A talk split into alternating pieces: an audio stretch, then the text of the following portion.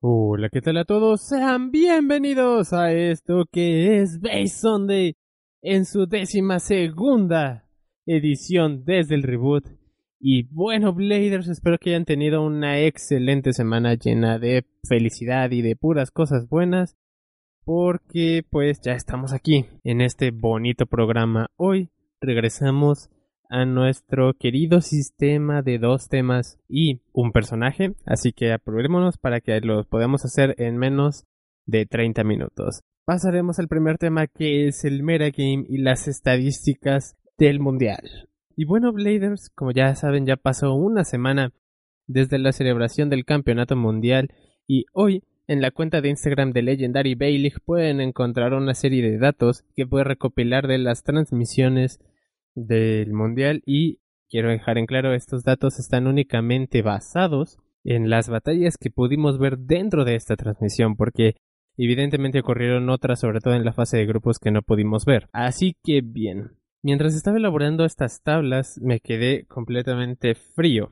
Y es que sabíamos que Sprice Requiem había sido ampliamente utilizado por todos los Baymasters de los países que participaron, pero cuando vi que se usó 55 veces, me di cuenta que realmente tenemos un problema en este meta. Y es que no necesariamente es porque los Bladers no quieran usar base de ataque o algunas piezas más movidas o que le den un poco más de juego a este juego, valga la rebusnancia. También tenemos que tomar en cuenta que se usó un estadio poco práctico y poco competitivo un estadio ovalado y con una parte plana en el centro, que hace que los bases de ataque sean poco eficaces. Así que, bueno, 55 veces en Requiem. ¿Cómo fue el Beyblade más utilizado? Evidentemente después, Valkesh 42 veces fue utilizado.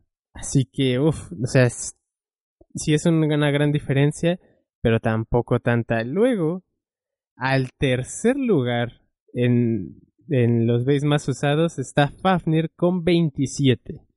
O sea, del 42 al 27 todavía es un escalón un poco más grande. Estos fueron los tres grandes Beyblades que dominaron la competencia. Sin embargo, no fueron exactamente los que más victorias tuvieron. Tomando en cuenta que muchas fueron batallas espejo y que eso daña un poco las estadísticas, tenemos que Requiem tuvo 32 victorias y 23 derrotas, dejándolo con un 58.18% de porcentaje de victorias. Nada mal, eso en LOL te haría subir rapidísimo. Valkesh, que fue el, el Beyblade con más porcentaje de victoria, alcanzó un 59.52% eh, gracias a sus 25 victorias y 17 derrotas. Fafnir, que fue el Beyblade, el tercer Beyblade más usado, empezó muy mal en la fase de grupos, pero conforme avanzó el torneo se iba recuperando hasta alcanzar 15 victorias, 12 derrotas para un total del 55.55% en su porcentaje de victorias. Ahora bien, Knox fue la sorpresa, yo creo, de este torneo, no solamente porque pensábamos que solamente se iba a utilizar su beating, sino que fue el segundo Beyblade con mayor porcentaje de victorias, tomando en cuenta que se usó en muy pocas ocasiones, o al menos eso lo pudimos ver en cámara. 7 victorias, 5 derrotas para un 58.33%, ¿ok? Tenemos una muestra bastante corta de las batallas de Keinox y casi no se enfrentó en batallas espejo. Incluso me, atrevería a decir que en ningún momento vimos una batalla espejo de Keinox contra Keinox, así que eso también le ayudó bastante. ¿Cuál fue el peor Beyblade de esta competición? Y fue Legend Sprisen. Participó en un total de 5 ocasiones y no obtuvo una sola victoria. Es una pena porque Legends Pricing era una excelente opción para ser counter de el meta de este torneo que seguramente era Requiem y Fafnir y Valkesh que son solamente base que giran hacia la izquierda y Keinox que gracias a su poderosísima resistencia pues puede competir un poco contra el efecto absorción, pero eh, Legend era la clave, una pieza que seguramente iba a dar mucho de qué hablar, pero el estadio no lo ayudó. Girando hacia la izquierda es un poco más frágil, pero hacia la derecha, eh, con una combinación ofensiva, es un one hit KO totalmente. Pero repito, el estadio jugó en contra de este maravilloso Bay y se quedó sin una sola victoria. Después tenemos como los siguientes peores Beyblades está Valtriek, que lo usó el chico ucraniano, perdón, Loiner y Excalius.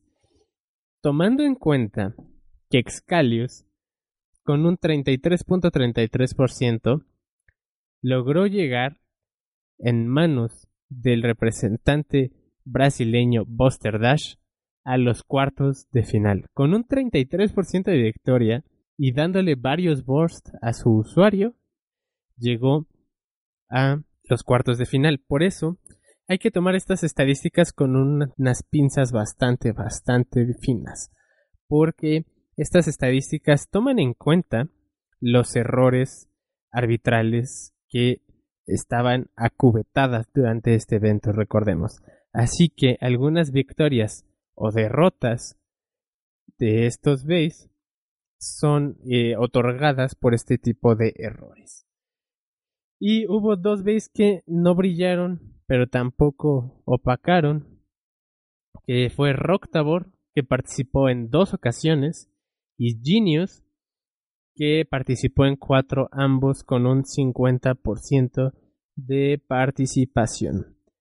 También Wyvern, con un 37.5% de victorias, debemos recordar que Wyvern llegó a las semifinales junto con Sheno o Shino, como le quieren decir, el representante canadiense. Entonces, ¿qué tenemos como conclusiones de estas, de estas estadísticas? Tenemos que el giro izquierdo es superior, por así decirlo, al giro derecho en la mayoría de los casos, evidentemente por el efecto absorción. Sobre todo tomando en cuenta que Requiem y Fafnir, que fueron dos de los base más usados, tienen eh, pues Ruber en su estructura que les ayuda con este efecto. Y bueno, Valkesh también gira hacia la izquierda. Y como es muy redondo, pues también obtiene una gran resistencia. Pero también podemos ver que Kanox, que es un Beyblade prácticamente redondo que gira hacia la derecha y con una pendiente que le da muchísima defensa, es capaz de sobreponerse en grandes ocasiones a el efecto absorción. Como repito, estos bases son defensa-resistencia. En la mayoría de los casos son batallas súper aburridas. Y me habría gustado que Hasbro hubiera utilizado estadios como el del Snake Pit, por ejemplo, un poco más competitivos. Y por eso doy gracias de que los nuevos Beyblade Burst Turbo, el Slingshock, poseen dentro de su set, el Rail Rush creo que se llama, un estadio altamente competitivo y muy divertido. Es un estadio gris que posee pendientes suficientes como para beneficiar a los Beyblades de ataque y dos trampas, por así decirlo, dos boquetitos en los que pueden eh, llegar los Beyblades que se queden de defensa resistencia en el centro del área principal por un impacto. Están muy bien colocados, muy bien diseñados gracias a Hasbro y a todos los que intervinieron en este diseño, porque creo que es bastante acertado. Entonces estas fueron las estadísticas del mundial. Déjenme en los comentarios qué les parecen. Spriggan régimen el Beyblade más usado. Después eh, Valkesh, que fue el número uno en win rate. Y luego Kanox. Y en cuarto lugar estaría Fafnir. Pasaremos al siguiente tema. Quisiera hablar más a fondo acerca de lo que será probablemente los últimos eventos de 2018 en cuanto a Beyblade se refiere, tendremos al menos uno organizado junto con Beyblade Iztacalco y Flor de Beyblade Azcapotzalco.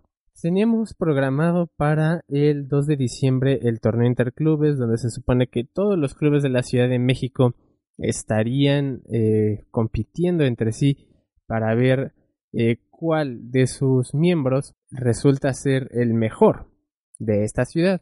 Y también eh, podrían participar personas de otros lugares que no estuvieran eh, asociados a ningún club o a ninguna liga, etcétera, etcétera.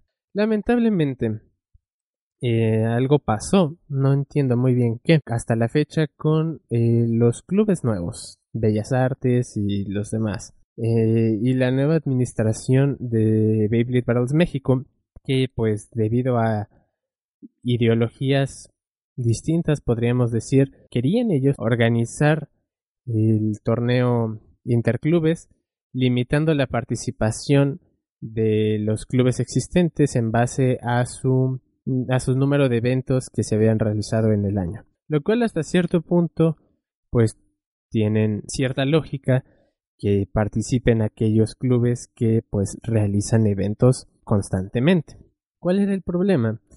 Que en los cinco torneos pasados la convocatoria estaba abierta a la participación de todos los clubes que pudieran siempre y cuando eh, participaran dentro de la organización del evento, eh, de tal manera que en los primeros dos, eso que solo existían BBM y LBL, pues realizamos los torneos. En el tercero se incorporó Beyblade Iztacalco, en el cuarto se incorporó Azcapotzalco y en el quinto ya no dio tiempo de que pudieran participar los clubes como Coyoacán, como la XBL, etcétera, que eran clubes muy, muy, muy recientes que participaron en el evento, pero no como organizadores porque mm, debido a que su reciente creación pues no dio tiempo de que se pudieran anexar a los planes de la organización. Bueno, el punto es que ahora en la Ciudad de México hay más clubes y no estábamos de acuerdo con que se limitara la participación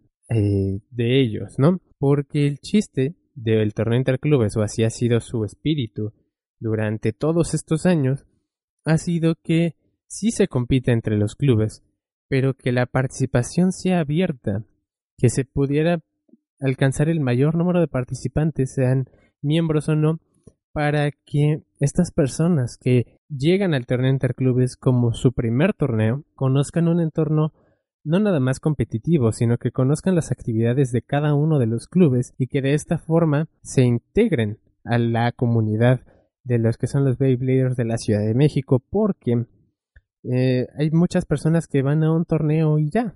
Entonces, si logras cautivar a estas personas en su primer torneo, es probable que después vayan a Iztacalco o a los demás torneos. Yo creo, sinceramente, que esa es la mejor postura o la mejor espíritu del torneo interclubes y el que lo quisieran cambiar de una forma en la que solo participaran miembros de los clubes o que no se hiciera promoción tanto del evento más que en grupos de Facebook y así para que solo fuera un número limitado de personas me parecía una cosa muy mediocre y equivocada entonces no llegamos a un acuerdo y en algún momento simplemente abandonaron el grupo en el que se estaba planeando. Pero, como ya teníamos la fecha y el lugar de con los papeles y todo de Iztacalco, pues eh, quiero invitarlos a todos ustedes a que asistan a un evento. Todavía no siquiera tenemos la dinámica bien. El próximo domingo nos reuniremos para dejar en claro la dinámica, el reglamento y todo eso y entonces poderles comunicar todos los detalles. Lo que sí les digo es que seguro, seguro, seguro es el 2 de diciembre en la explanada de la, de la delegación Iztacalco. Para que aparten la fecha, más o menos es desde mediodía en adelante, así siempre son los torneos, para que pues tampoco les quitemos todo el día. Probablemente usemos este torneo para eh, celebrar los seis años del LBL como club y pues disfrutar con todos ustedes una bonita experiencia. Algunos de ustedes me han mandado ideas para la dinámica y demás. Y hay una que me gustó muchísimo. Mm, ahorita no recuerdo eh, bien quién me la propuso. Pero es algo súper, súper eh, básico. Pero que tiene eh, mucho que aportar a la comunidad. Y es, ¿por qué no los cuatro primeros lugares de este torneo sean considerados como los cuatro Spin Emperors de todo 2019. Y a mí me parece una excelente idea y se los voy a proponer a los, al señor Julio de Iztacalco y a Flor de Escapotzalco para que sí, estaría muy bien que aquellos que, que logren eh, llegar sería como el primer y segundo lugar de la categoría infantil y el primer y segundo lugar de la categoría abierta para todo el público, eh, pues pudieran hacerse con este título. Me encantaría, la verdad, yo estoy totalmente de acuerdo, así que espero que les gusten estos eventos. Más adelante estaremos hablando ya sobre los detalles. Esto es todo por lo que ha acontecido con el torneo interclubes. Quería dejar en claro por qué se,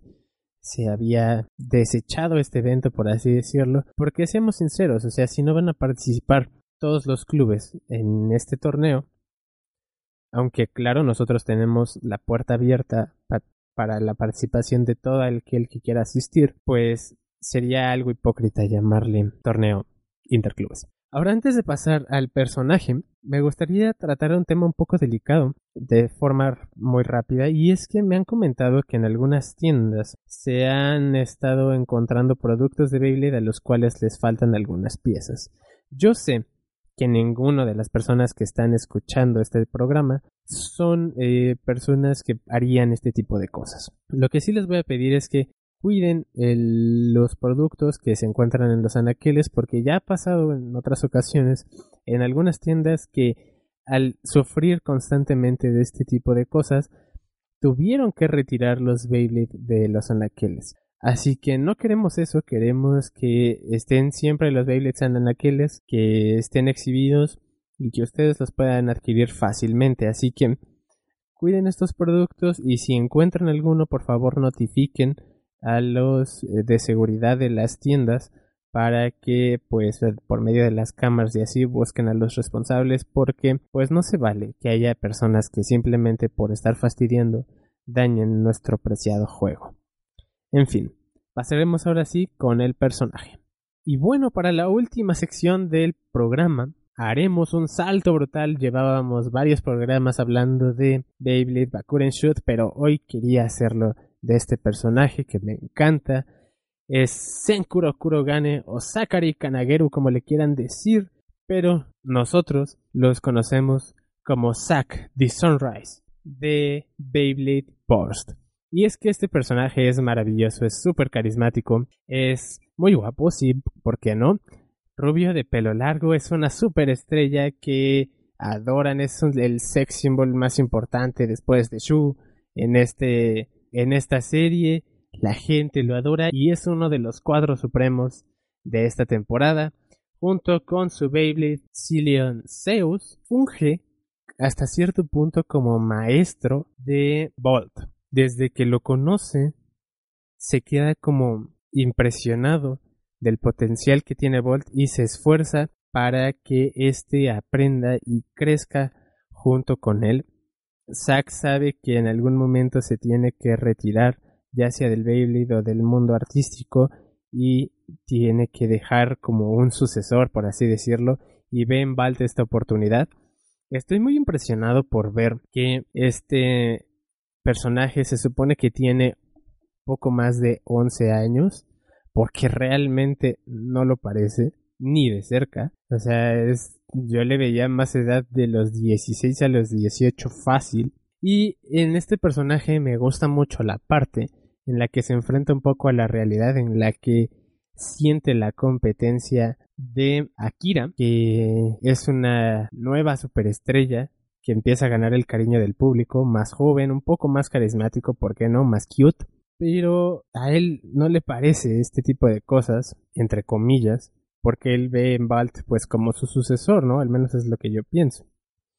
Enfrentarse a alguien que ves que te puede superar en cualquier momento no es nada fácil, y menos para esta persona en el que su fama y su talento lo es todo. Zack logra imponerse a Akira y se da cuenta de que ya poco le queda como Blader.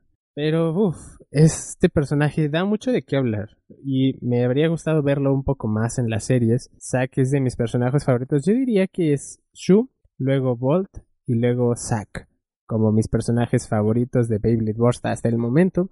Y es que su Bey también es maravilloso porque me recuerda muchísimo a lo que sería Drasil de Beyblade Bakuren Shoot y es por eso que lo decidí meter en este salto cronológico, eh, cronológico entre comillas, más bien como dimensional.